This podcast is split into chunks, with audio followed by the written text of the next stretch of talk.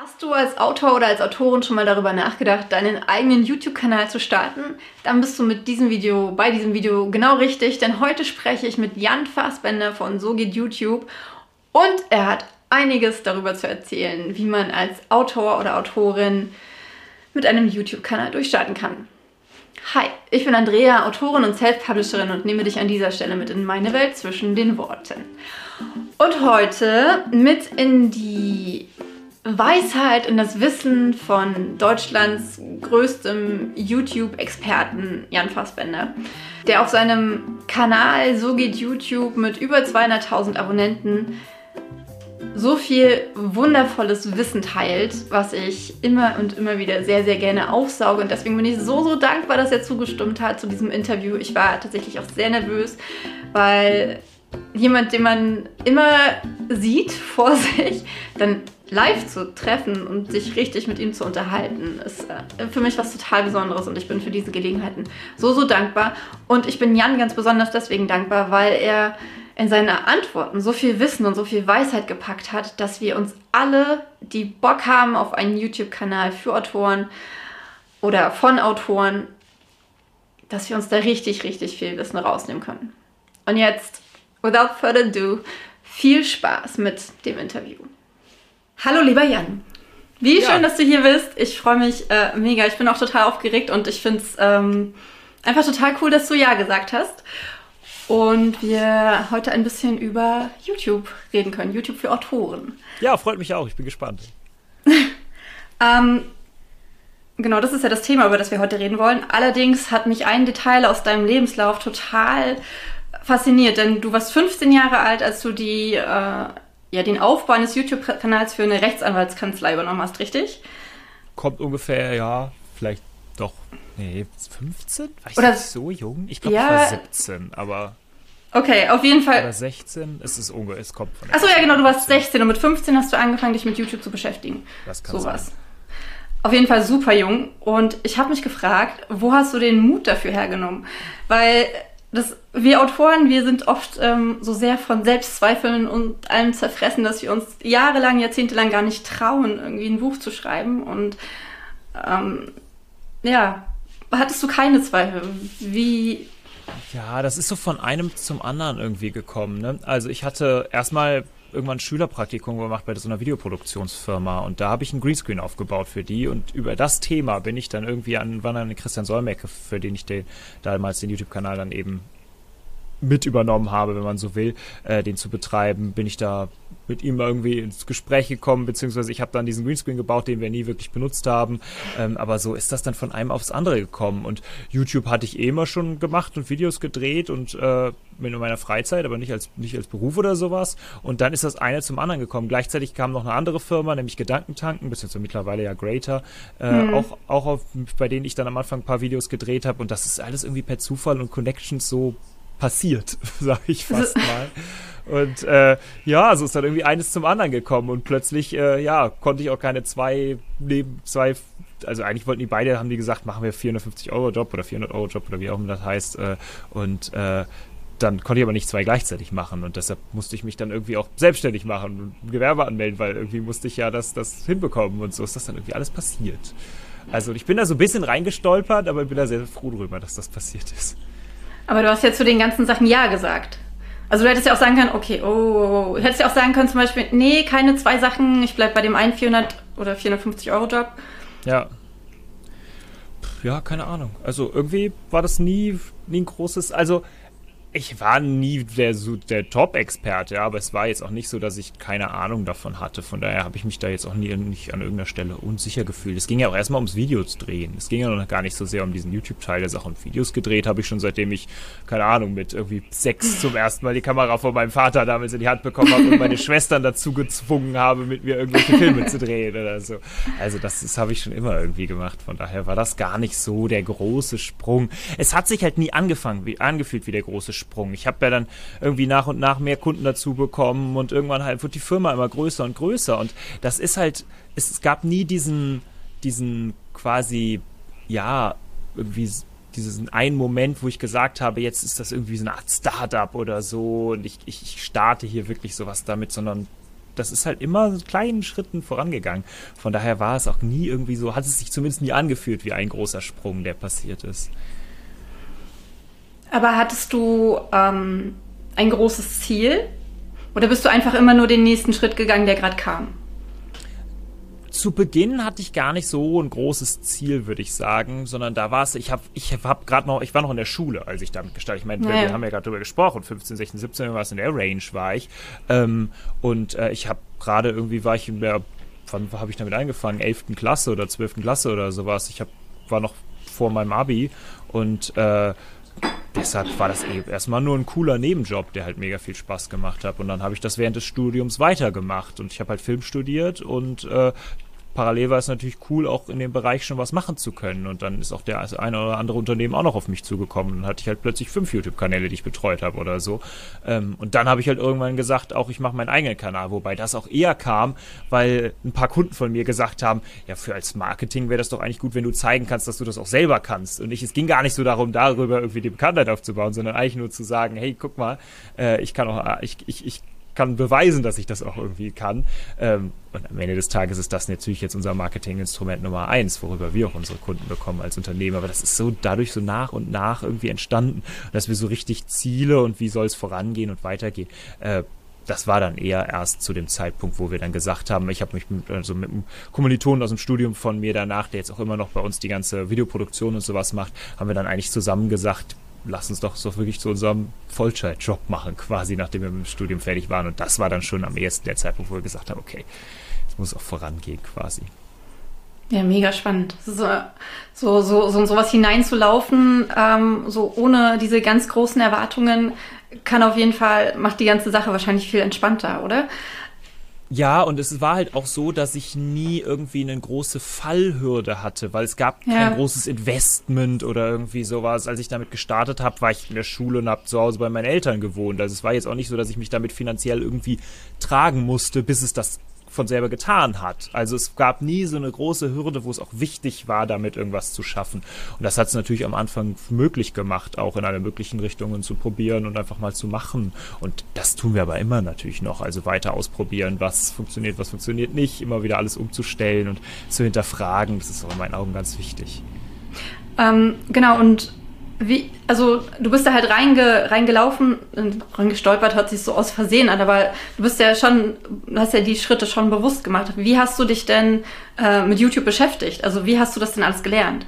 Hast du wirklich nur Learning by Doing äh, auf die Weise das dir angeeignet oder? Ich glaube, das war eine große, äh, das war eine Mischung. Also ich habe ähm, Film und sowas habe ich natürlich irgendwie und das ganze Praktische davon, das habe ich im Studium gelernt. Das war, oder das hatte, konnte ich auch schon zu großen Teilen vorher, weil ich das immer schon irgendwie mein Hobby war, aber das, äh, das ist das, was ich wirklich gelernt habe, wie man es klassisch verstehen würde. Ähm, war, womit ich mich sehr viel beschäftigt habe, eigentlich als ich mit der ganzen Sache gestartet habe, ist so die ganze Marketing-Sache. Weil die mhm. habe ich nie irgendwo wirklich gelernt, aber da habe ich mir Mentoren und äh, äh Leute gesucht, die das konnten und ganz viel Geld in verschiedenste Coachings investiert und sowas, um wirklich einfach zu zu lernen, wie gutes Marketing funktioniert. Und äh, da habe ich wirklich, glaube ich, das auch nochmal auf einem, nicht auf dem klassischen Weg, wie man irgendwie seinen Job lernt oder so, aber trotzdem sehr aktiv das gelernt. Ähm, der YouTube-Teil ist tatsächlich sehr viel Learning by Doing gewesen, sehr viel ausprobieren, sehr viel ähm, ich meine, ich hatte je, zu jeder Zeit Kanäle, an denen wir auch einfach Experimente machen konnten und gucken könnten, was funktioniert, was funktioniert hm. nicht. Ähm, es war sehr viel, würde ich auch sagen, einfach dem geschuldet, dass ich schon sehr lange selber YouTube-Videos geguckt habe. Ähm, also ich, äh, jetzt so im Nachhinein, am Anfang fühlte sich das nicht so an, aber im Nachhinein merke ich, dass ich halt auch schon relativ früh dabei war und selber als YouTube-Konsument, YouTube-Konsument war, als das noch nicht verbreitet war. Also da hatten die größten Kanäle in Deutschland vielleicht so ein paar tausend Abonnenten. Das war riesig in Deutschland zu der Zeit, als ich angefangen habe, YouTube-Videos zu gucken. Das ist halt ewig lange her, ne? Das, äh, und das kam, glaube ich, noch dazu, dass ich schon immer so ein bisschen dadurch ein Verständnis einfach für die Plattform hatte, weil das einfach das Social Media war, was ich schon am ehesten ja. immer konsumiert hatte. Ähm, und das hat mir geholfen, zumindest zu dem Zeitpunkt, wo ich dann zum ersten Mal gesagt habe, hey, ich helfe jetzt hier in der Firma einen YouTube-Kanal zu betreuen, ähm, dass ich zumindest ein Grundverständnis hatte. Was ist wichtig auf der Plattform? Worauf kommt es an? Und das aus, aus Zuschauersicht. Und ich glaube, das ist auch immer noch für jeden, der auf YouTube was machen möchte, total wichtig, dass man eben nicht nur, dass man auch diese andere Brille einnehmen kann, weil dann kann man viel besser verstehen, warum auch funktioniert, was funktioniert oder nicht funktioniert, was funktioniert, wenn man selber eben auch als Konsument auf YouTube unterwegs ist, weil man sich ja dann auch selber ertappt, okay, das, das funktioniert bei mir, das funktioniert bei mir nicht, das mag ich, das mag ich nicht. Ähm, und das ist natürlich nicht hundertprozentig die Antwort, aber das, äh, das gibt einem zumindest schon mal einen guten, guten Start. Und ich glaube, das war auch ein großer Teil der Sache, als ich dann wirklich angefangen habe. Ähm, und dann war es halt wirklich viel ausprobieren, viel lernen. Ähm, ich habe mich natürlich umgeschaut, was es auch noch so für andere Informationen gibt, aber damals gab es halt auch sehr wenig ähm, an Informationen, wie man auf YouTube wachsen kann. Und äh, das war auch einer der Gründe, warum ich dann irgendwann gesagt habe, ich starte meinen eigenen Kanal, wo ich eben genau das bei versuche beizubringen. Am Anfang habe ich es auch noch speziell auf Firmen gemünzt, weil das das war, was ich verstanden habe, äh, bis ich dann irgendwann gesagt habe, nee, ich mache das breiter und ich erkläre eigentlich jedem, der irgendwie einen YouTube-Kanal aufbauen will, worauf es ankommt. Ähm, sehr spannend. Und das wäre auch meine Frage gewesen. Glaubst du, dass wenn man als Autorin oder als Autor einen YouTube-Kanal aufbauen möchte, dass man dann äh, schon auch viel YouTube konsumieren sollte? Und dann eher auch andere YouTube, äh, auch andere Autorenkanäle oder ist es letztendlich egal? Also. Ich glaube sowohl als auch. Also ich glaube gerade auch, dass eben sie anschauen von nicht eigenen also nicht nur in der eigenen Bubble zu bleiben, ist total spannend, weil man dann eben auch vielleicht Formate kennenlernt oder irgendwelche Sachen, die es eben noch nicht vielleicht auch da sind oder sowas. Gerade als Autor muss man sich auch ein bisschen fragen, in welche Bubble bewege ich mich da. Da gibt es ja auch unterschiedliche. Also es gibt die Autorenkanäle, die übers Autorensein vielleicht auch eher für andere Autoren sprechen. Es gibt die Autorenkanäle, die vielleicht auch selber auch hauptsächlich Buchreviews machen und die eigentlich übers, über Bücher als solche sprechen. Dann gibt es diejenigen, die eher inhaltlicher Natur für ihre eigene äh, Zielgruppe quasi Videos machen. Also da gibt es ja auch sehr unterschiedliche Arten von Kanälen und auch sehr unterschiedliche Bubbles. Und ich glaube, da ist es auch ganz wichtig, einfach für sich selber so ein bisschen den Platz zu finden. Und allein schon aus der Sicht ist es einfach wichtig zu wissen, was einem selber gefällt. Das ist für den Anfang, glaube ich, echt nicht verkehrt. Ich würde aber nicht zu sehr immer auf quasi Konkurrenten, wenn man so will, gucken. Also das ist, finde ich, auf YouTube total schädlich. Das sehe ich auch immer wieder, dass Leute dann entweder zu sehr dazu neigen, Sachen einfach nur nachzumachen ähm, und hinterher zu schwimmen. Also das sehe ich zum Beispiel auch bei meinem eigenen Bereich. Es gibt so ein paar YouTube-Kanäle, die das jetzt angefangen haben und in kleineren Stil machen von dem, was das, was ich mache, die eins zu eins meine Videos kopieren. So ja schön, das funktioniert dann auch in einem gewissen Rahmen. Die sehen ja, was funktioniert und was nicht funktioniert an Themen. Aber man wird halt immer nur im Schatten von jemand anderem sein und nie sein eigenes ja. Ding wirklich aufbauen. Und das ist ja dann auch nicht irgendwie Ziel der Sache. Ähm, und ich glaube, das ist da eben ganz wichtig, dass man eine gute Mischung findet aus ähm, verstehen, was funktioniert, so ein bisschen auch, dass die Learnings, die die anderen schon gemacht haben, daraus kann man ja auch lernen, wenn man so ein bisschen auch mal schaut auf andere Kanäle, was funktioniert da gut, was funktioniert auch vielleicht nicht so gut, was haben die schon ausprobiert, was ich auch für Ideen habe, aber was bei denen überhaupt nicht funktioniert hat. Dann ist die Frage, ob man das selber auch nochmal den gleichen Fehler machen muss oder so. Also aus sowas kann man ja dann schon super gut lernen. Ähm, aber trotzdem ist es total wichtig, seine eigene Stimme zu finden. Und dafür ist es, glaube ich, auch spannend, so ein bisschen über den eigenen Tellerrand hinauszuschauen, weil man wird nichts, nicht nichts neu erfinden im Endeffekt. Also klar, man selber bringt immer einen neuen Teil rein und dadurch wird das was Neues, aber im Endeffekt ist das ja immer irgendwie auch eine Zusammensetzung aus dem, was man irgendwo gesehen und was man, was man gelernt hat und was man, was man auch selber so, was auf YouTube eben auch funktioniert auf anderen Kanälen.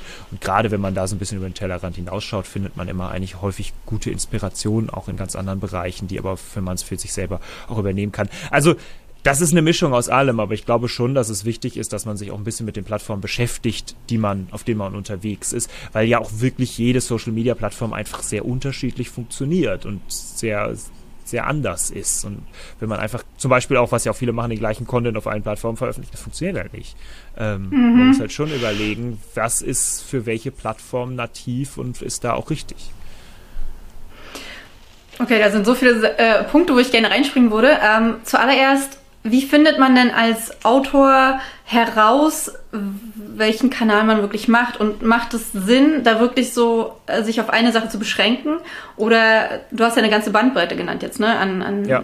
andere Bücher rezensieren, ähm, was für Autoren machen, über die eigenen Bücher sprechen. Ähm, macht da eine Mischung Sinn? Weil man ja schon verschiedene Zielgruppen damit anspricht. Letztendlich. Genau. Ja, aber alles zu einem selbst gehört Zielgruppe ist auf YouTube halt extrem wichtig. So wie es aber auch viele andere Social Medias wichtig ist. Aber wenn man sich eine zu diverse Zielgruppe aufbaut, kann das häufig auch eher nach hinten losgehen. Also, wenn man sehr unterschiedliche Zielgruppen hat und man veröffentlicht Videos und die sind immer nur für einen Bruchteil der eigenen Zielgruppe interessant, dann führt das halt dazu, dass die Leute nicht auf der Startseite auf jedes neue Video von einem klicken. Dann lernen die Leute, ist nicht so wirklich alles interessant, was der Kanal macht. Ähm, und der Algorithmus lernt eben auch, für die Leute ist das nicht alles interessant, was dieser Kanal macht. Wenn aber jetzt du einen Kanal wirklich jedes Video draufklickst, das kann man selber mal das Experiment quasi machen. Es wird die paar Kanäle wahrscheinlich geben, wenn man selber aktiv auf YouTube ist. Die, deren Videos findet man total super und die veröffentlichen vielleicht einmal die Woche ein Video und dann guckt man sich auch die Videos an. Dann wird der Algorithmus auch jedes Mal, wenn es da ein neues Video gibt, dieses Video einmal auf der Startseite präsentieren.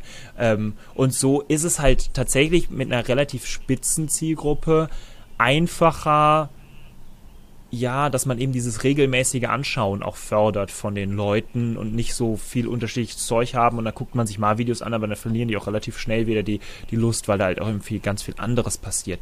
Auf der anderen Seite muss man natürlich auch schauen, dass man nicht zu spitz ist, weil wenn man extrem spitz ist, dann funktioniert es auf YouTube häufig auch nicht hundertprozentig. Also da muss man so ein bisschen schauen, wie man seine, seinen guten Zwischenweg findet. Ich bin immer ein Freund davon, am Anfang auszuprobieren, dann spitzer zu werden und irgendwann wieder breiter. Das heißt, dass du am Anfang mal sagst, natürlich dir deine Vorüberlegungen machst, sagst, in die Richtung kann ich mir vorstellen, das passt auch zu dir, das kannst du dir vorstellen, das ist ja ganz wichtig, dass du was findest, wo, wo du dich auch wohlfühlst. Aber dann einfach mal unterschiedliche Formate ausprobierst. Einfach dir mal fünf, sechs verschiedene Formate nimmst und sagst, ich mach mal das, ich mach mal das. Vielleicht auch ganz andere Arten von Videos. Mal machst du ein Review von einem Buch, was vielleicht auch thematisch irgendwo in deinem, deinem, Bereich unterwegs ist, was du gelesen hast, was du gut findest. Mal machst du wirklich ein bisschen was über deinen Schreibprozess, dann machst du mal was Inhaltliches, dann geht es mal um dein Buch selber oder sowas. Also man kann ja wirklich in ganz viele unterschiedliche Richtungen da gehen und probiert einfach mal aus. Und dann merkt man, A, was einem selber gefällt. Das ist ja auch ganz wichtig, dass einem das auch Spaß macht, was man da macht. B, wird man aber auch merken, hiermit schaffe ich es vielleicht irgendwie ein paar Leute anzusprechen und hiermit auch gar mhm. nicht. Und wenn man dann merkt, okay, hier das sind die Formate, da ist irgendwo so ein bisschen der Sweet Spot, dann würde ich auch gar nicht zu breit sein, sondern dann würde ich eine Zeit lang wirklich relativ spitz in die Richtung gehen, die für mich funktioniert. Weil am Anfang geht es ja wirklich auch erstmal darum, sich eine Zielgruppe aufzubauen. Wenn man die eh schon auf einem anderen Social Media hat oder sowas, oder wenn man auf YouTube größer ist, dann ist es einfacher, dann kommt man da auch schneller voran. Ähm, aber wenn man gerade, wenn man am Anfang steht, ist ja erstmal das Schwierigste überhaupt ins Laufen zu kommen, überhaupt da was zu haben, womit man dann auch irgendwie, ja, dann es wird, man kann halt viel mehr machen, wenn man erstmal mehr Zuschauer hat, die einem auch regelmäßig folgen und dann macht das Ganze auch viel mehr Spaß. Aber da muss man erstmal hinkommen. Von daher würde ich da eine Zeit lang wirklich, nachdem man ein bisschen rausgefunden hat, das funktioniert für mich, darauf einen Fokus. Wenn man merkt, das wächst, dann kann man es wieder langsam anfangen zu weiten und dann ist es auch irgendwann ganz wichtig, dass man wieder weiter ausprobiert, verschiedene Richtungen nochmal guckt, kann ich hier nochmal was machen, da noch mal was machen. Genau.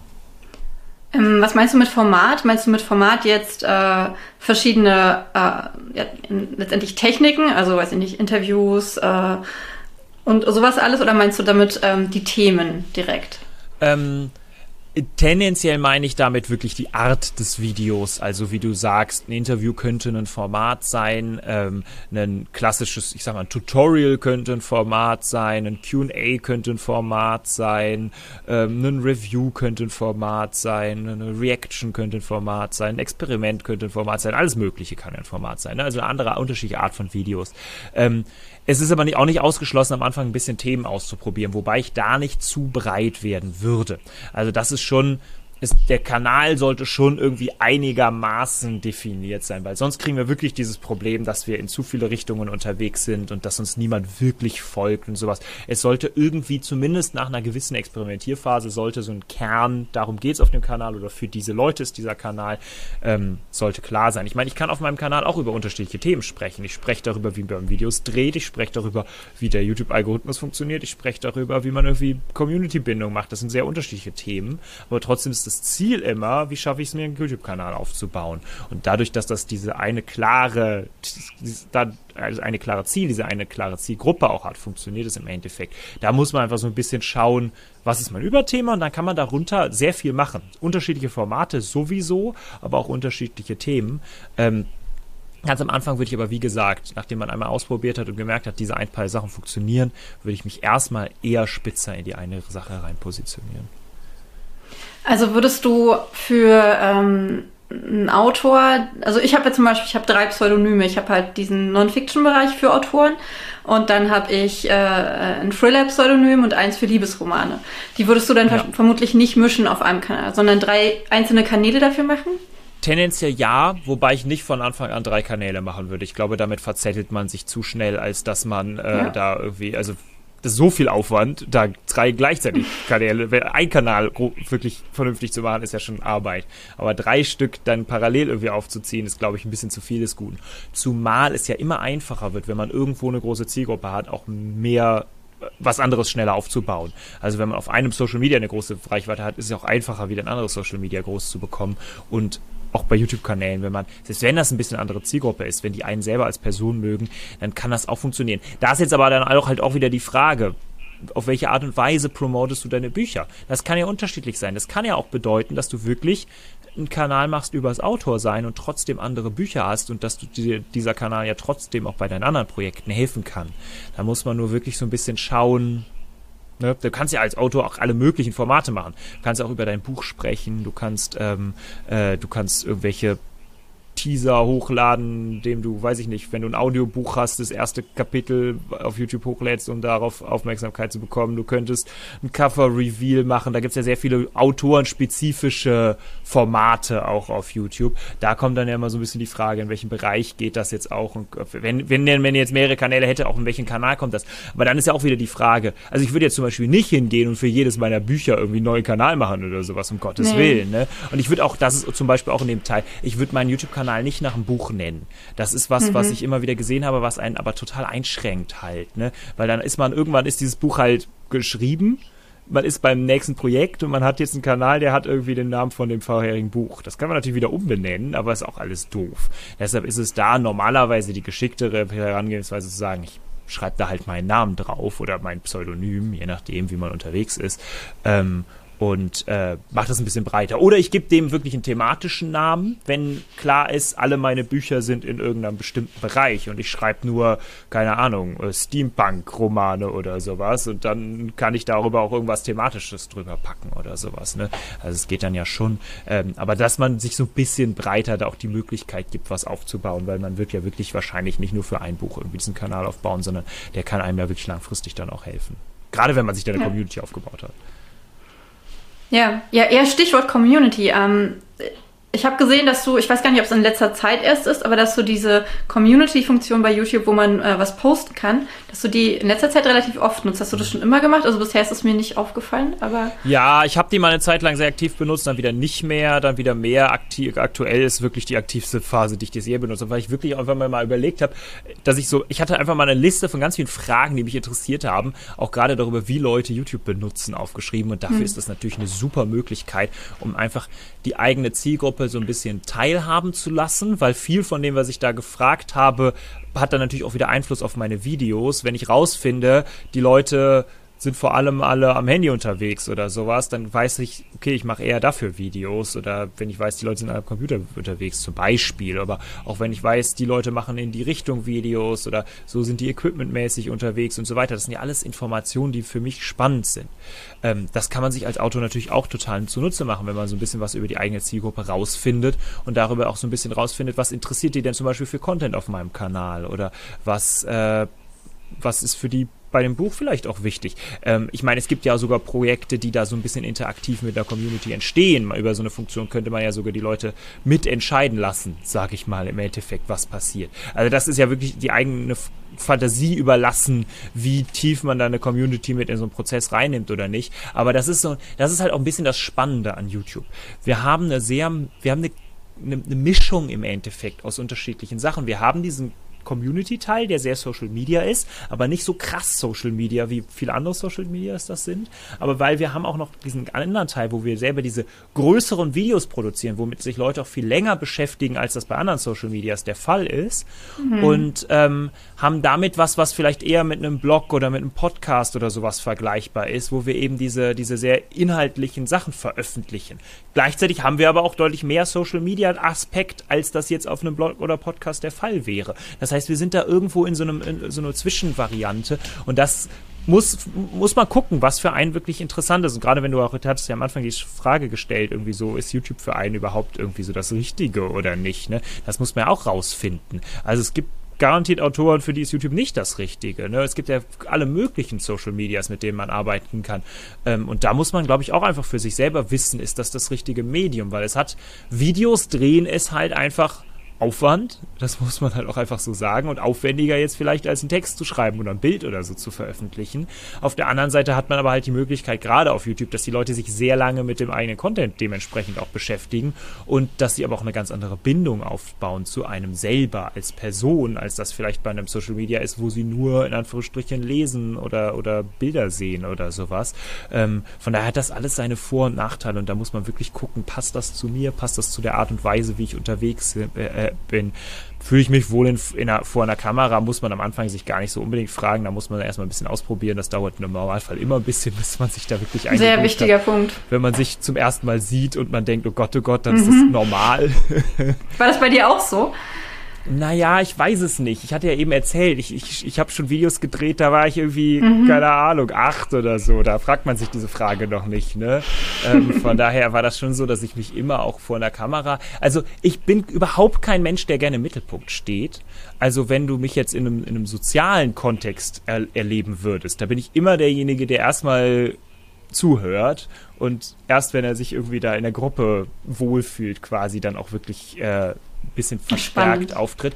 Ähm, das ist aber hat auch, glaube ich, total wenig damit zu tun, ob man von der Kamera oder ob man in so einem YouTube-Kontext irgendwie da, da gut unterwegs ist. Weil da bist du, stehst du alleine vor einer Kamera. Also ich als sehr introvertierte Person kann, fühlt sich da ja trotzdem total wohl, ne? weil das ist ja, das, das hat ja nichts damit zu tun im Endeffekt. Von daher, das hat das Ganze, glaube ich, gar weniger damit zu tun.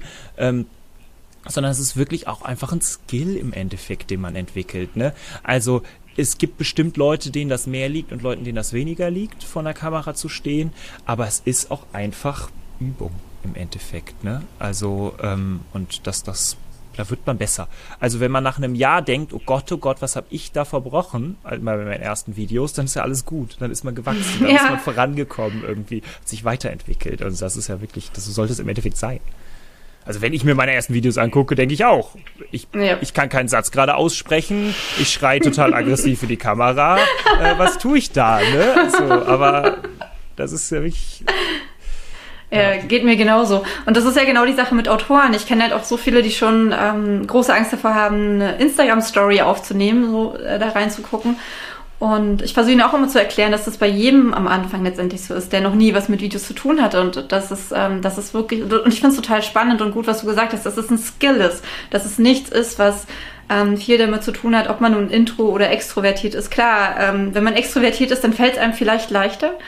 Würdest du das sagen? Ich weiß es gar nicht, weil dir würde es vielleicht leichter fallen, vor einer großen Gruppe auf der Bühne zu stehen aber du musst auch sehr viele Eigenschaften haben, die man eher so introvertierten Leuten zuordnen würde, okay. wenn du YouTube gut kannst, weil du musst dich halt lange mit dir selber beschäftigen im Endeffekt. Du musst irgendwie überlegen, wie du, was für ein Video du schreiben willst. Du musst das runterschreiben und so. Du musst dich dann vor die Kamera stellen und das vortragen und sowas. Da hab ich, haben wir Kunden, die sehr extrovertiert sind, die einfach Schwierigkeiten haben, vernünftig Videos vorzubereiten, weil sie sich nicht mal eine längere Zeit. Also das ist ja jetzt alles überspitzt, ne? Also so krass ist es ja eh nicht. Aber ähm, es ist, ne, wie du sagst, bei einem Buch wäre es ja genauso. Wenn du die ganze Zeit sagen würdest, oh, ich bin noch kein perfekter Autor, ich fange noch nicht an, mein mhm. Buch zu schreiben, ja, dann wird das auch nichts mehr damit, das Buch zu schreiben. Ne? Ja. Das ist auf YouTube genauso. Also man wächst da rein und wenn man nicht anfängt, dann wird man auch nie irgendwie ein Ergebnis bekommen.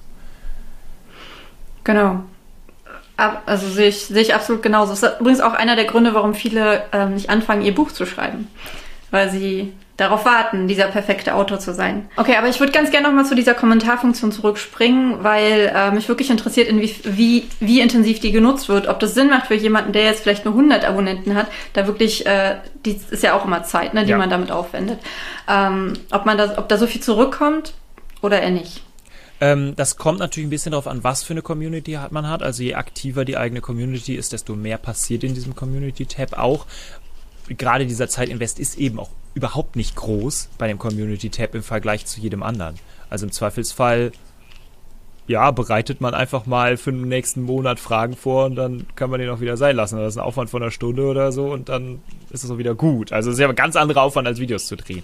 Ich glaube aber schon, dass sich das erst so richtig lohnt, wenn man vielleicht ich schmeiße jetzt einfach mal eine Zahl in den Raum, so 500 Abonnenten hat oder sowas. Also es kommt wirklich darauf an, wie aktiv die Community ist. Aber von der Reihenfolge würde ich quasi sagen, erst versuchen ins Wachstum zu kommen, dann verstärkt auf Community-Bindung zu, zu äh, konzentrieren. Weil es bringt nichts, in, Inhalte für eine Community zu machen, die nicht existiert im Endeffekt. Ne? Also wie ich eben gesagt hatte, erster Schritt wäre eigentlich erstmal ausprobieren, vor der Kamera fit werden, die ganzen Sachen lernen, sich in verschiedene Richtungen ausprobieren. Wenn man dann merkt, hier, guck mal, das funktioniert, jetzt kann ich auch regelmäßig Videos produzieren und die ganzen Geschichten, dann spitzer da reingehen, wirklich versuchen, Wachstum hinzubekommen.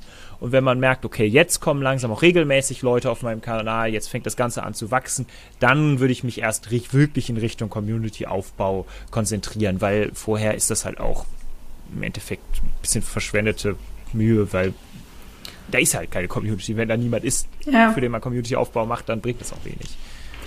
Okay, zwei Fragen. Kann man diese, diese Kommentare, also diese Community-Sachen, kann man die auch planen, so wie Videos? Also ja. kann man sagen, ja. das kommt. Cool. Und wie wächst, wie wächst man denn als Autor? Also. Genau. Also auf YouTube haben wir im Endeffekt zwei Möglichkeiten, über YouTube selber organisch gefunden zu werden. Und dann gibt es natürlich auch immer noch externe Möglichkeiten. Und nicht organische Möglichkeiten, wobei die, die jetzt mal ein bisschen ausklammern würde, weil die normalerweise gerade für den Anfang nicht so sinnvoll sind. Ähm, das wäre dann zum Beispiel Werbung, oder? Genau, Werbung.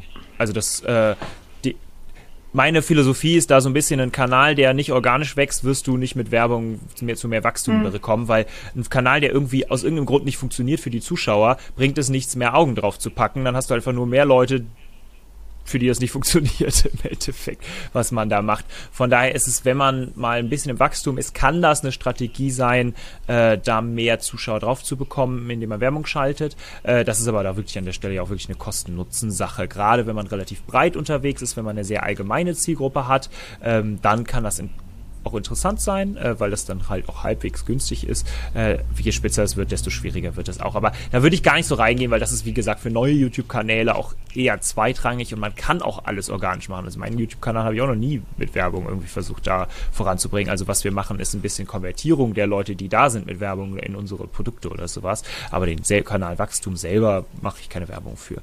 Ähm, aber kann man machen. Ähm, nee, was interessanter ist, sind zwei Möglichkeiten, die wir über YouTube selber haben. Und das ist einmal alles, was Vorschläge ist und einmal alles, was Suchen ist. Das Spannende an YouTube ist halt, das ist die zweitgrößte Suchmaschine nach Google. Und auch in Google ist YouTube ja super vertreten. Das heißt, man hat diesen großen Suchteil. Und man hat aber auch diesen ganzen Teil, den ich jetzt mal unter dem Oberbegriff Vor Vorschläge zusammenfasse, neben anderen Videos, auf der YouTube-Startseite, in der Abo-Box, überall, wo man quasi hier ist ein Video, ist das für dich interessant? Niemand hat aktiv jetzt danach gerade geguckt, ist so ungefähr. Ähm, und diese beiden Arten funktionieren halt auch sehr unterschiedlich, währenddessen man bei Suchen ja so ein bisschen gucken muss, wonach suchen denn Leute schon aktiv? Also wenn man jetzt zum Beispiel Inhalte für andere Autoren macht oder sowas, ja, dann gibt es vielleicht konkrete Fragestellungen, wozu man mal was erklären kann oder sowas. Wenn man jetzt in einem Non-Fiction-Bereich ist mit seinem Buch, dann ist das ja total, also dann ist es ganz logisch, dann hat man wahrscheinlich ganz viele Fragestellungen, die man mit dem eigenen Buch auch beantworten kann, wo man vielleicht auch mal man hat ein paar Tipps in dem eigenen Buch, wenn es zum Beispiel schon geschrieben ist und kann einfach mal ein paar Tipps davon im YouTube-Video veröffentlichen und sagen, wenn du weitere Tipps kennenlernen willst, hier mein Buch so ungefähr. Ne? Also da gibt es ja relativ einfache Möglichkeiten, gerade über Suchen ganz gut gefunden zu werden, äh, sich da was aufzubauen. Wenn man im Non-Fiction-Bereich ist, muss man da wahrscheinlich eher in Richtung Vorschläge gehen, wobei man das auch in allen anderen Bereichen machen kann, ähm, weil gerade Unterhaltung häufig eher über Vorschläge besser funktioniert als über Suchen. Du meinst ähm, im Fiction-Bereich? Ähm, Im Fiction-Bereich, habe ich Non-Fiction gesagt, hm. sorry. Im hm. Fiction-Bereich. Also alles, was Unterhaltung ist, funktioniert meistens über Vorschläge besser als über Suchen, wobei ich fast immer versuchen würde, eine Kombination zu fahren und auch alles beides mal auszuprobieren. Und bei Vorschlägen. Was? Ja? Ein, ähm, was, was könntest du dir vorstellen, wie man ähm, im, im, im, Romanbereich äh, über Suchen gefunden werden könnte? Also wonach könnten die Leute da suchen? Naja, wenn du halt inhaltlich irgendwo was machen kannst, was, was zu dir passt, ne? Ähm, dann kann man da schon so ein bisschen schauen. Äh, vielleicht wird auch nach bestimmten Büchern, also wenn du zum Beispiel dann doch in Richtung eigene Buchreviews oder so gehen willst, kannst du natürlich Romane reviewen, die in deiner Blase irgendwie unterwegs sind. Dann gibt es vielleicht Leute, die aktiv schon nach diesen anderen Titeln suchen und darüber könntest du gefunden werden, zum Beispiel. Oder mhm. Leute suchen ganz aktiv nach bestimmten Formaten, die auch auf YouTube bekannt sind. Ähm, ich, da musste man im Zweifelsfall reingehen. Also was die einfachste Möglichkeit ist, rauszufinden, was gesucht wird oder nicht, ist einfach mal oben in dieses Suchfeld anfangen, irgendwas einzugeben. Dann wird einem ja automatisch Sachen vorgeschlagen, die man vielleicht als nächstes eingeben könnte. Und das sind eben die Sachen, mhm. die am wahrscheinlichsten sind, dass man sie als nächstes eingibt, weil es äh, die meisten Leute irgendwie eingeben als nächstes. Und das heißt, damit kann man sich schon mal so ein bisschen ein Bild machen, was geben denn viele Leute ein auf YouTube, ähm, die, wenn die damit anfangen, das einzu, also damit anfangen, was ich gerade angefangen habe wenn man es noch besser machen möchte, geht man in Inkognito-Fenster oder privates Fenster oder je nachdem, wie es bei unterschiedlichen Browsern heißt, weil dann die eigene Suchhistorie nicht mit in Betracht gezogen wird. Dann hat man noch ein bisschen allgemeinere, bessere Ergebnisse. Aber das ist eine relativ einfache Möglichkeit, mal so ein bisschen rauszufinden. Einfach mal das eigene Thema eingeben, mal ein paar Fragestellungen im eigenen Thema eingeben und dann kann man schon sehen, wenn da was nicht vorgeschlagen wird, dann kann man sich sicher sein, dass es auch wirklich niemand eingibt. Weil selbst Themen, die vielleicht irgendwie so 10, 20, 30 Mal im Monat eingegeben werden, werden da schon vorgeschlagen. Das heißt, ähm, ähm, da kann man zumindest mal ein bisschen schauen, was wird denn überhaupt gesucht oder nicht. Und das ist ja erstmal die wichtigste Fragestellung. Es bringt einem nichts, auf Platz 1 in der Suche zu stehen, die kein Mensch eingibt. Genau. Vorschläge. Das hm. ist die andere Möglichkeit dann. Genau, die andere große Möglichkeit sind Vorschläge. Und da muss man wirklich ein bisschen schauen, womit kann ich denn meine Zielgruppe ja, hervorlocken, wenn man so will. Was ist wirklich mega spannend, weil auf, wenn nun, wir stellen uns eine Startseite von YouTube vor, dann sind da acht verschiedene, auf dem Computer acht verschiedene oder sechs verschiedene Videos, die einem da angezeigt werden. Und die sind zu unterschiedlichen Themen. Und da muss das jetzt interessant sein. Und das Ding ist ja, die Leute sehen nur Titel und Thumbnail, also dieses Vorschaubild ähm, auf, dem, auf der Startseite und nichts anderes. Das heißt, diese beiden Sachen müssen es schaffen, dass die Leute sagen, ja, ich schaue mir jetzt genau dieses Video an und nichts von den anderen Videos. Deshalb ist das tendenziell auch noch ein bisschen schwieriger, als Übersuchung gefunden zu werden oder Aufrufe zu bekommen, weil bei den Suchen hat die Person schon die Absicht, irgendwie sich was Bestimmtes anzugucken. Hier müssen wir wirklich schaffen, interessant zu sein. Und das ist wirklich was, das steht und fällt am Zielgruppenverständnis. Und deshalb ist es da auch total wichtig zu wissen, wer ist denn meine Zielgruppe? Ne, was ist für meine Zielgruppe interessant?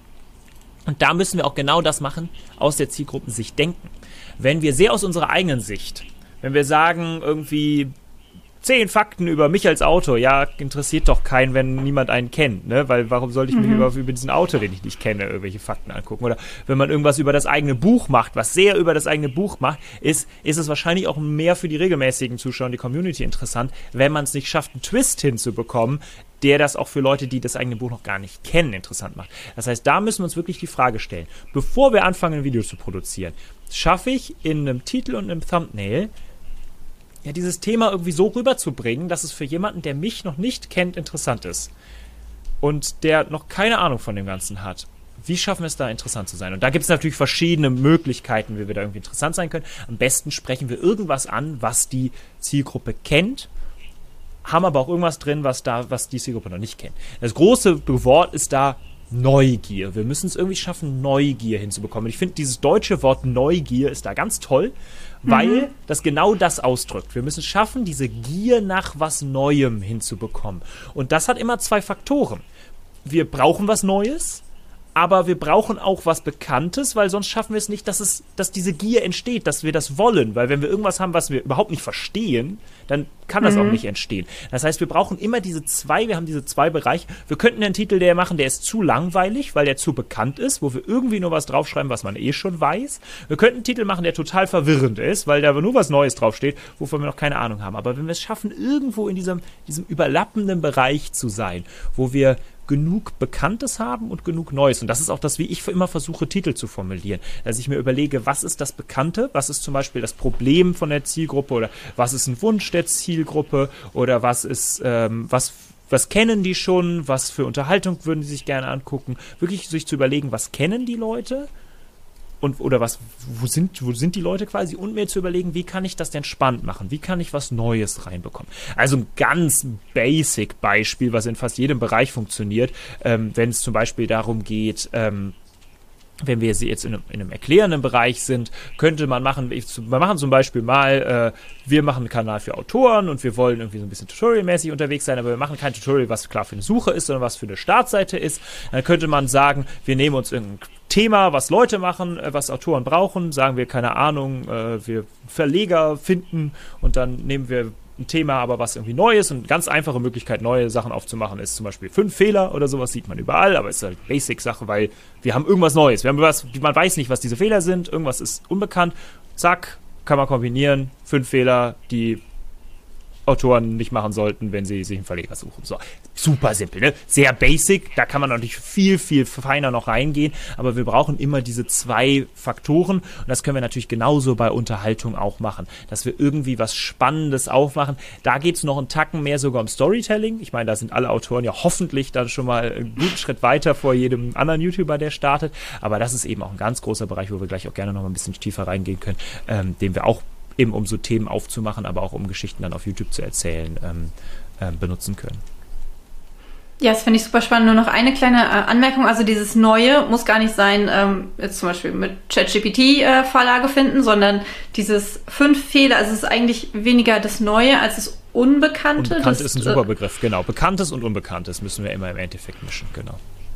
Okay, cool. Und jetzt ja super gern ähm, ähm, zum Storytelling, insbesondere halt für die Romanautoren. Genau, weil da ist ja so ein bisschen, also es gibt natürlich unterschiedliche Arten, wie wir Storytelling machen können, aber jedes YouTube-Video ist im Endeffekt auch Storytelling. Also und wenn es das in einer ganz einfachen Art und Weise ist, also wir haben irgendeine Person, hat irgendein Problem, irgendein Ziel, will irgendwo hin, hat irgendwelche Hürden vielleicht auf dem Weg und will das erreichen im Endeffekt. Das haben wir sowohl bei dem Tutorial, da ist es halt der, der uns zuschaut, der will irgendwo hin, hat irgendwelche Schwierigkeiten, wir versuchen dem diese Schwierigkeiten zu überkommen, was weitesten entfernten Sinn auch Storytelling ist und was wir in einem Video auch als Storytelling machen könnten, wenn wir es zum Beispiel auch selber vormachen.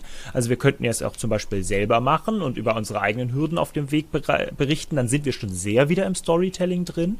Ähm, wir können das aber natürlich, jedes gute Unterhaltungsvideo macht das auch auf YouTube. Also wenn wir mal ganz weggehen von Autoren und uns wirklich ganz klassische Unterhaltungsvideos auf YouTube angucken, dann merken wir da auch, dass die aktuell immer mehr in Richtung Storytelling. Also wir hatten jetzt in den letzten Jahren so eine Phase, da hieß es quasi schneller, höher, weiter, immer extremer ist das, was zieht, äh, angeführt von einem Mr. Beast, der einfach immer größere und immer höhere Geldbeträge quasi nur auf seine Titel geschrieben hat, mhm. so ungefähr.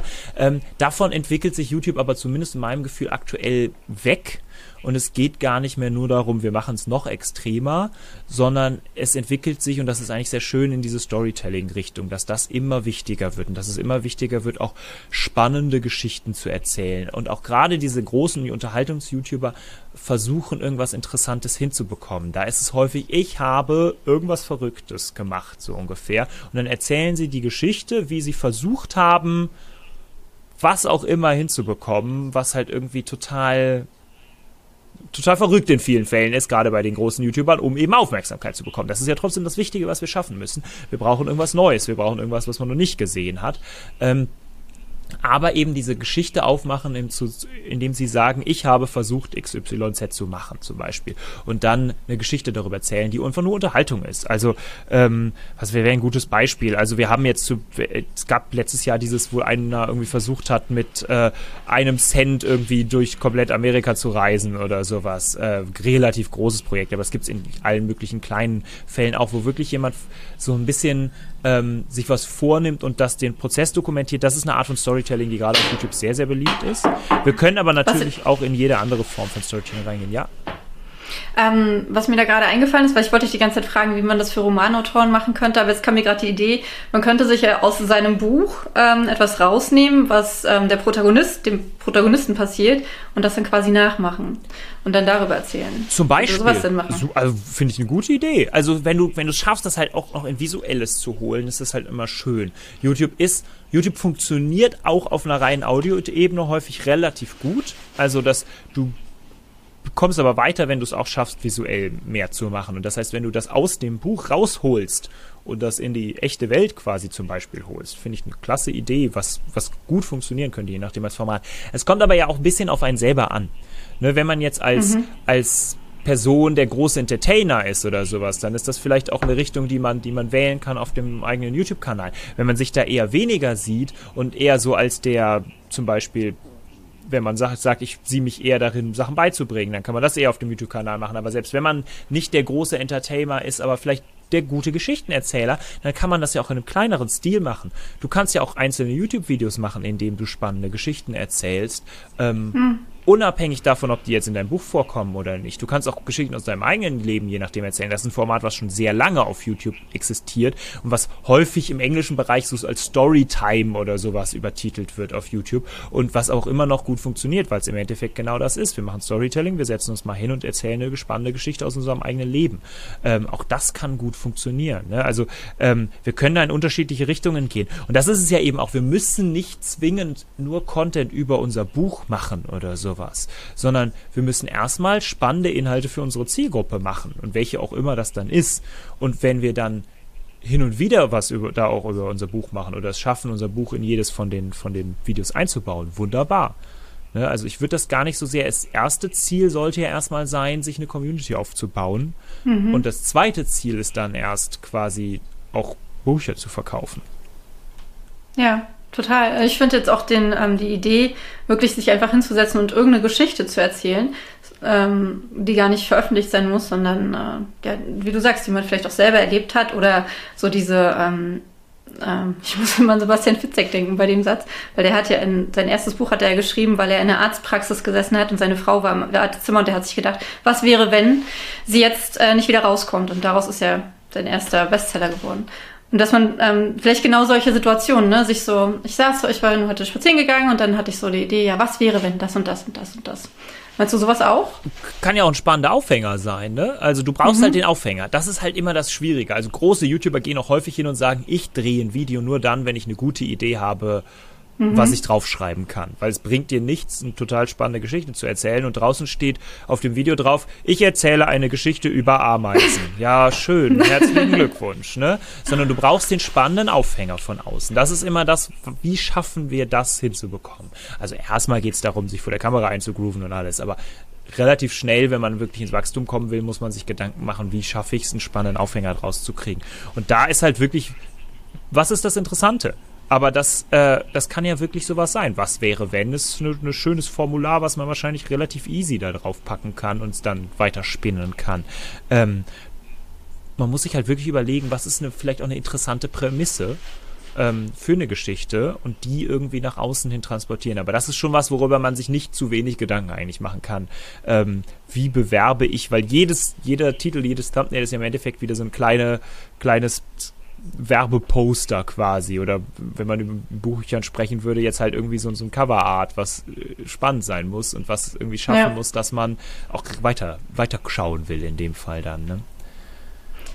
Würdest du sagen, bei Thumbnails, weil äh, das ist mir vorhin nochmal bei dir aufgefallen, als ich durch dein Feed gescrollt habe. Ich habe jetzt aber leider nicht mehr geschafft zu gucken, wann du genau mit dem Layout, was du jetzt nutzt, mit dem Design, was du jetzt Bei meinem allerersten hast. Video. Also das habe ich tatsächlich noch nie geändert, wobei ich gerade in so einer Phase bin, wo ich neues Design entwickle. Also das wird sich bei mir tatsächlich mhm. äh, je nachdem bald ändern, je nach dem, wie Nur für die Thumbnails oder ähm, auch für die Videos? wir haben tatsächlich seit Ende letzten Jahres eine neue Webseite entwickelt und da ein bisschen ein neues, neues Design. Das ist näher nah am alten, aber es ist einfach so ein bisschen alles nochmal ein bisschen modernisiert. Ähm, und das äh, soll sich jetzt auch auf den Rest eben entsprechend äh, weiterziehen. Also ich schätze mal, dass deine Frage ist, wie wichtig das ist, auch dieses einheitliche Design zu haben auf dem YouTube-Kanal ja. und wie weit man da irgendwie eine Wiedererkennungswert schaffen sollte. Und ich würde sagen, das ist schon wichtig, ähm, aber ich würde halt eben trotzdem immer, dass man ähm, ja den Inhalt des Videos dem Ganzen vorausstellen. Also ähm, es ist wichtiger, dass man eben dieses Konzept gut transportiert bekommt und dieses eine Video gut funktioniert. Deshalb möchte ich jetzt auch ein bisschen weg von diesem sehr starren Layout, wo ich wenig Platz habe, auf dem, auf dem Thumbnail eine, Geschichte zu erzählen, hingehen in ein bisschen weiteres. Ähm, aber es ist schon natürlich cool, wenn die eigenen Zuschauer sehen, ah, guck mal, das ist ein Video von wem auch immer oder halt auch wissen, ah, guck mal, deshalb habe ich die Person abonniert. Äh, wenn wir aber hingehen und zu immer gleiches Layout haben, nehmen wir an, wir nehmen immer das gleiche Bild und man zum Beispiel auch sogar immer das gleiche Thumbnail und schreiben nur einen anderen Titel drauf. Oder wir nehmen immer das gleiche Bild von uns und schreiben nur einen anderen Text daneben oder sowas. Dann kann es halt schnell passieren, dass man das Gefühl hat, das Video kennt man schon. Und da sollte mhm. man natürlich auch nicht hinkommen. Das heißt, wir brauchen eine gute Mischung aus. Wir haben schon jedes Mal ein klar anderes Bild. Ähm, aber wir haben vielleicht ein neues, äh, also das, was, was sich durchzieht, ist die Schriftart und die Farben oder irgendwie sowas, sodass wir ein bisschen Wiedererkennungswert haben, vielleicht ein, zwei gleiche Elemente, aber das schon jedes Mal ganz klar ist, dieses Video kenne ich noch nicht. Ja, finde ich äh, äh, ja super. Super. Aber ich, äh, ich wechsle immer so viel, weil ich letztendlich kein, kein, kein Design finde, was mir so richtig gefällt. Habe jetzt eigentlich gefunden, was aber relativ dominant ist. Und klar, also bei mir ist ja, ich habe ja fast immer mich drauf, von daher, ich glaube, ich bin so der Hauptwiedererkennungswert vielleicht für die Leute, die mir Das kann ja auch nicht folgen. schaden, ne? Also wenn die Leute einen wirklich kennen, dann ist es ja auch okay. Ähm, das Schlimmste, was passieren kann, ist quasi, dass die Leute einen in der Abo-Box sehen und denken, warum habe ich den Kanal nochmal abonniert? Das ist, kommt natürlich noch dazu, wenn man wirklich längere Pausen hat. Das verschlimmert den ja. Effekt noch. Ähm, aber äh, man selber ist in jedem Fall häufig ein guter Wiedererkennungswert. Deshalb, man packt sich auch deshalb gerne aufs Thumbnail, weil menschliche Gesichter einfach evolutionär bedingt Aufmerksamkeit von Menschen bekommen. Ähm, weil wir immer als erstes auf Gesichter gucken. Das, das ist irgendwie in unserem Gehirn so verankert, wenn man so will. Deshalb kann das ganz gut funktionieren. Ähm, man muss sich aber nicht selber aufs Thumbnail packen. Also das Wichtigste ist, dass das Thumbnail es schafft, die Geschichte visuell zu erzählen. Also dass man auch schon bevor man sich irgendwelchen Text durchgelesen hat, der auf dem Thumbnail steht, der im Titel steht, dass man zumindest das Thema versteht. Wenn man das schafft, visuell mit seinem Thumbnail, dann ist es perfekt. Ähm, wenn man das, wenn man ein Thema hat, was sehr abstrakt ist, dann kann es je nachdem etwas schwieriger sein, das wirklich visuell darzustellen. Dann muss man eben doch mit ein bisschen Text arbeiten. Ich bin immer ein Freund davon, nicht zu viele Worte auf dem Thumbnail zu schreiben, weil das Thumbnail ist nicht dafür da, dass sich jemand irgendwie einen Roman da durchliest, sondern das, da geht es wirklich darum, die, die Idee rüberzubringen. Drei, vier Worte Maximum reicht. Und der Titel kann immer noch mehr erzählen. Aber wenn das Thumbnail es wirklich schafft, das Videothema visuell rüberzubringen, ist das am allerbesten. Und wenn man selber drauf ist, dass man zumindest mit der eigenen Pose das so ein bisschen darstellt, weil es kann vielleicht ein Videothema sein, wo die Leute verzweifeln, dann ist man halt verzweifelt mhm. drauf. Oder es kann was sein, was ein total fröhliches Thema ist und man ist halt happy drauf. Aber wenn man das irgendwie dann umdrehen würde, dann würde es halt auch wieder nicht mehr funktionieren an der Stelle. Dass man dann schon so ein bisschen schaut, dass es passt. Und wie übertrieben man das macht, hängt dann wahrscheinlich auch wieder von der eigenen Zielgruppe ab, oder? Ja, genau, von der eigenen Person, wie man unterwegs ist. Wenn man sehr, sehr lustig ist, dann kann man da auch mal völlig, völlig crazy werden. Wenn man sich da eher als seriöser positionieren will, dann ist es vielleicht ein bisschen Quatsch, wenn man da so auf jedem Thumbnail draufhängt. Dann, äh. Okay, wir sind fast am Ende, aber was ich unbedingt noch fragen möchte, ist, äh, wie wichtig sind denn Ton und Bild? Weil, okay, äh, ich denke, mit einem mit mit Handy kann man heutzutage ja schon recht vernünftige Videos ja. aufnehmen und so weiter, aber ähm, auch so überhaupt das Setting, also Licht und äh, ja. worauf kommt es an, damit die Leute nicht nach zwei Sekunden wieder wegklicken? Es geht mehr um die Inhalte als um die technische Qualität. Das heißt, wie du sagst, man kommt mit dem Handy am Anfang relativ weit. Was man allerdings in jedem Fall sagen kann, der Ton ist eigentlich fast immer wichtiger als das Bild. Wenn man ein Video hat mit einem total klaren Bild, wo man aber kaum was verstehen kann, dann werden die Leute das Video relativ schnell verlassen. Währenddessen, wenn man ein Video hat, was irgendwie unscharf ein bisschen ist, aber man kann das total gut verstehen, was die Person sagt, dann ist es meistens verzeihbarer, weil es ja meistens mehr um den um den Inhalt wirklich geht. Und dann das gesagt, es kommt ein bisschen aufs Format an. Wenn man ein Format hat, was sehr visuell ist und fast ohne Ton funktioniert, das sehe ich wahrscheinlich aber eher auf Autorenkanälen, würde ich mal behaupten, weniger. Mhm.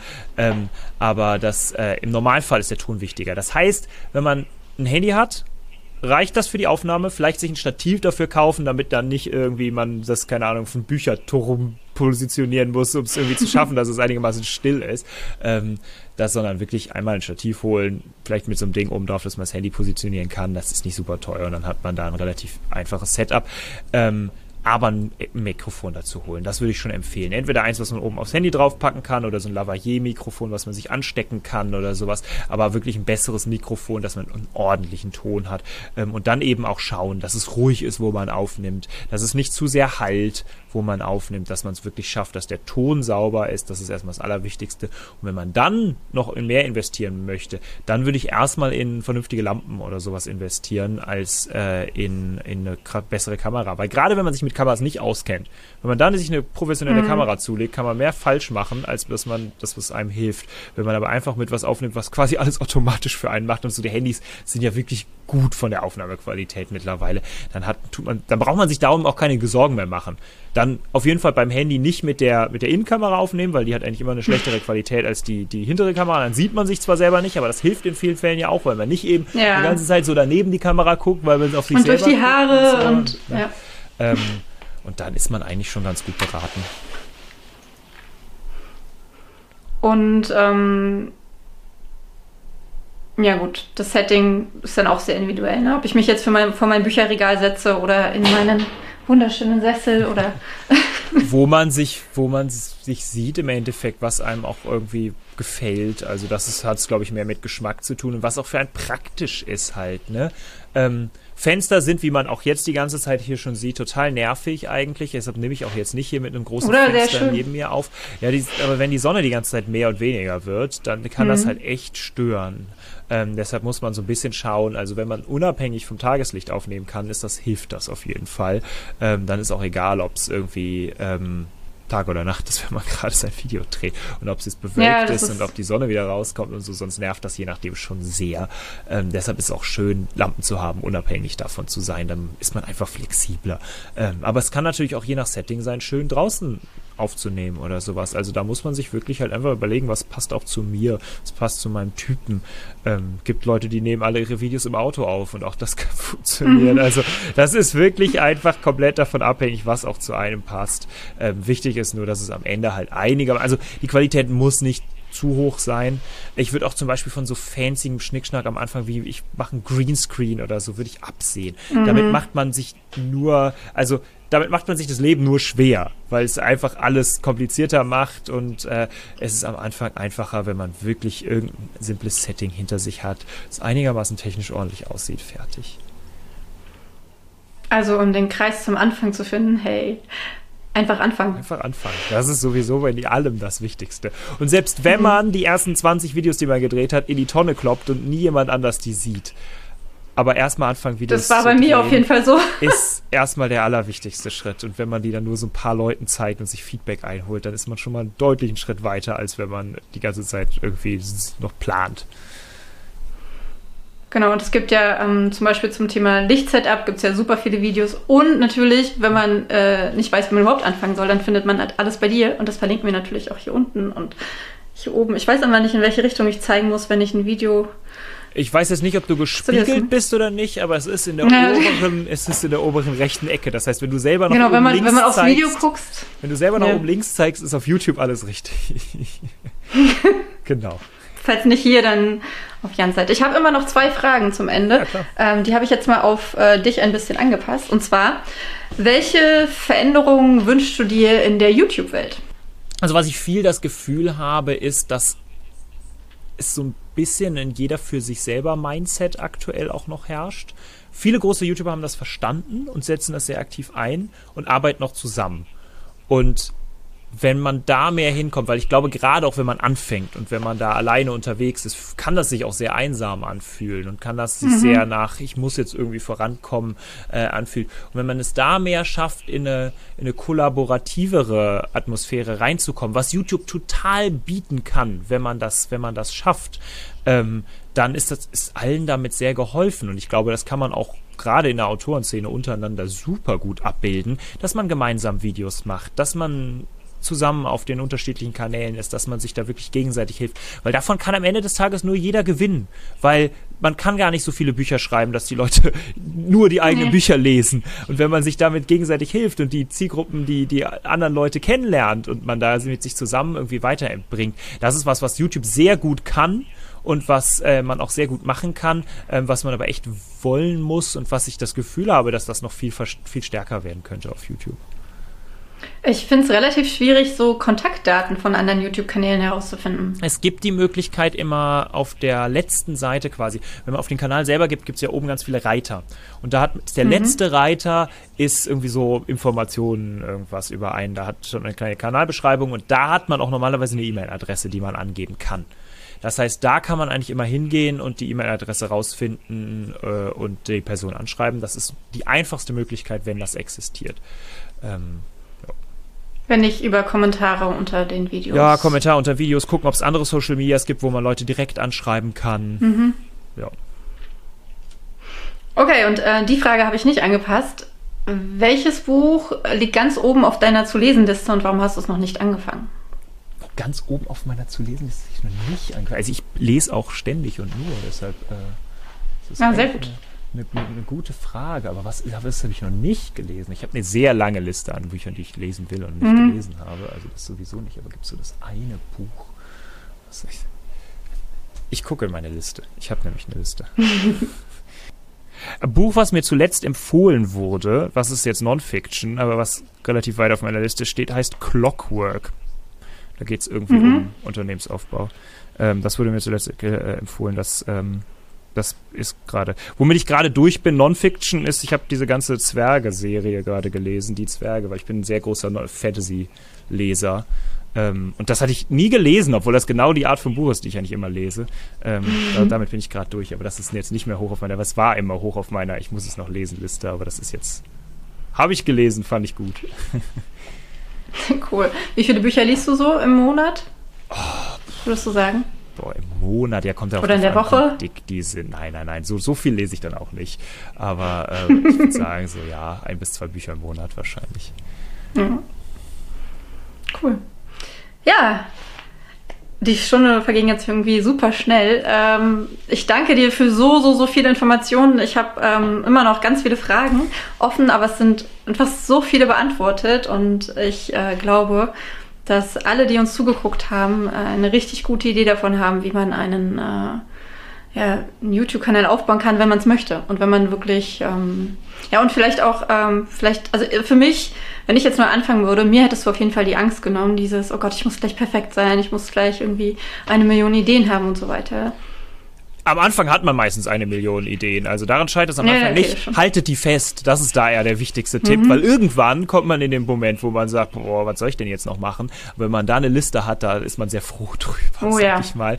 Äh, weil gerade ja. am Anfang hat man eher die Ideen. An den Ideen scheitert es zumindest aus Erfahrung am Anfang nicht, aber wirklich einfach machen. Einfach mal ausprobieren, umsetzen, gar nicht, gar nicht so, so, ja. Und auch veröffentlichen. Weil das Ding, der Unterschied zwischen, ich lade das Video hoch und zeige es niemandem und ich lade das Video hoch und habe das öffentlich, ist auch gar nicht so groß, weil wahrscheinlich wird sich das auch niemand angucken. Man muss sich eher freuen, dass, wenn es dann, es dann schafft, dass sich das jemand anguckt. Also dieser Schritt ist dann auch eigentlich sehr, sehr klein, wenn man mal da angekommen ist. Perfekte Schlussworte. Ich danke dir viel, vielmals und wünsche dir alles Gute und ich gucke weiter deine Videos. Ich bin ganz gespannt aufs äh, Redesign. Und alle Infos zu Jan findet ihr hier unter dem Video und ansonsten, so geht YouTube. Ähm, wenn ihr das egal wo eingebt, dann findet ihr ihn auf jeden Fall. Ja, hat mich sehr gefreut. Vielen Dank, dass ich hier sein durfte. Ja, danke schön. Ich hoffe, du konntest dir aus diesem Video mindestens genauso viel mitnehmen, wie ich es getan habe. Schreib mir in den Kommentaren, welches dein größtes Learning war. Und geh den ersten Schritt, wenn du Bock auf deinen YouTube-Kanal hast. Nimm jetzt dein Video auf, nimm dein Handy in die Hand oder dein Tablet und nimm ein Video auf. Bestell dir ein Mikro, ich verlinke dir hier drunter, welche, welche das sein könnten und starte durch. Starte durch, indem du die ersten Schritte gehst. So wie Jan es getan hat. Es ist immer wieder so faszinierend. Die größten Erfolge fangen einfach damit an, dass die Leute losgehen und gar nicht so sehr viel darüber nachdenken, wo sie hingehen, sondern sie gehen einfach los und wachsen in die Sache hinein. Und du kannst in alles hineinwachsen. Also auch in deinen YouTube-Kanal oder in deinen Podcast oder in deinen, deinen, deinen Instagram-Social-Media-Auftritt oder in dein Leben als Autorin. Du hast es auf jeden Fall verdient, deine Träume zu leben. Also geh raus, fang an.